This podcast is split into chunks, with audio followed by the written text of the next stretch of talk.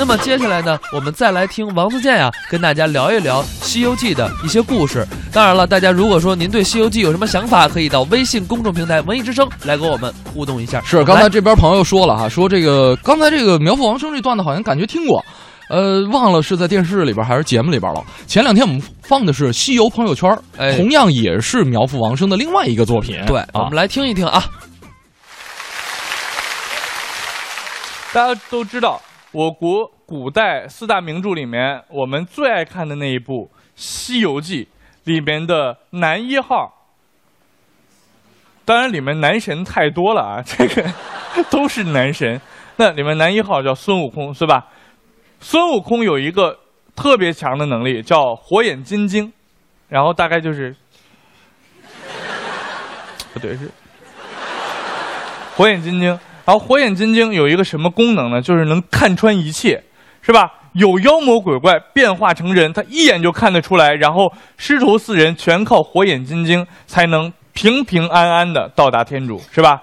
我们通常人都是这么理解，但是你仔细想想，《西游记》不是这样的。火眼金睛一共也没用过几次，那个白骨精那儿用了三次，之后平顶山碰到六耳猕猴。用了没用，对不对？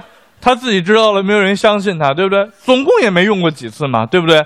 所以我想，火眼金睛到底这一路之上都是干什么用的呢？会不会这样啊？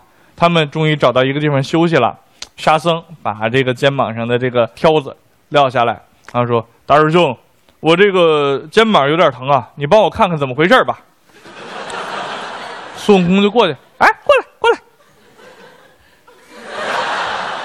啊，你这个肩周炎，肩周炎，明天明天这个担子让你个担子背好了，夏师弟，你休息一天啊，休息一天，很快就会好的。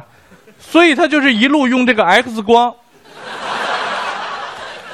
给大家看病，你知道吧？所以师徒四人不是靠火眼金睛平平安安的到了天竺，而是师徒四人靠火眼金睛健健康康的到了天竺。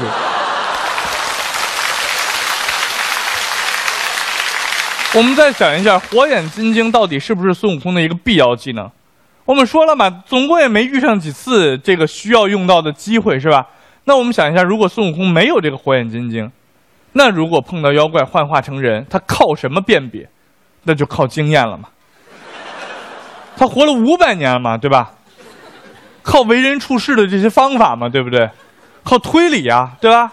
比如说，就白骨精这里。然后他们师徒四人在深山里面正在休息，来个老老头看见啊，唐长老怎么就过来了？孙悟空当时一插兜，你知道吧？就开始看着这个老头，然后在这想推理。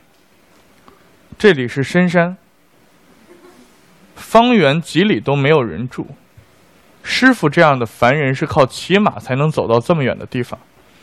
我们三个人本身都是神仙，走到这里都有些吃力了。这样一个孱弱的老人是怎么可能走到这里来的呢？还跟我师傅那么讨好，一定是有阴谋。哦，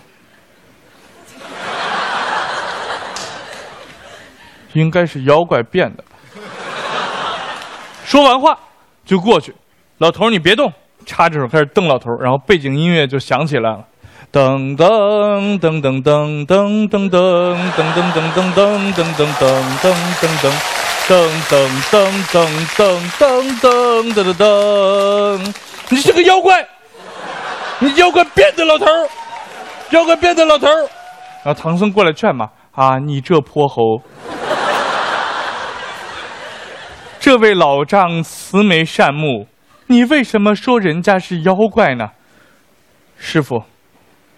我马上就可以拿出证据。说着话，把棍儿就掏出来了，直接照着老头儿，梆一下把老头儿就打死了。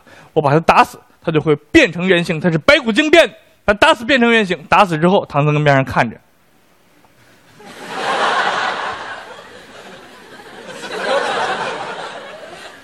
玩线了吧？没有变成白骨呀？你怎么解释呢？悟空也有点惊了。师傅，你给我一点时间嘛，过个三五年总会变成白骨的呀。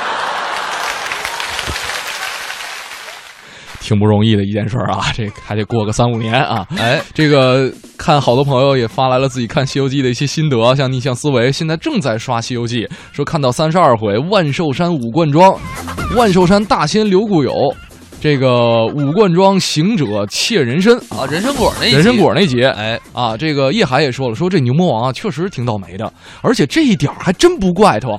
你看啊，这个最开始的时候，红孩儿要吃唐僧，这很正常啊。这悟空被压了五百多年，这红孩儿才生了多少年呢？这我也不知道你是我叔叔，哎，是吧？这个后来呢，去找牛魔王，本来可以非常完美解决这件事儿的，结果呢，这孙悟空非得装人家爹，他不是变成这个牛魔王了吗？对吧说你你？说你装人爹，人家还还不烧你？啊，是啊，然后结果害人孩子给人抓走了。这火焰山那儿，人铁扇公主本来过得好好的，扇着也是人家的，是吧？你不愿意借也挺正常的，你非得强买强卖，硬是抢回来，这猴子太过分了。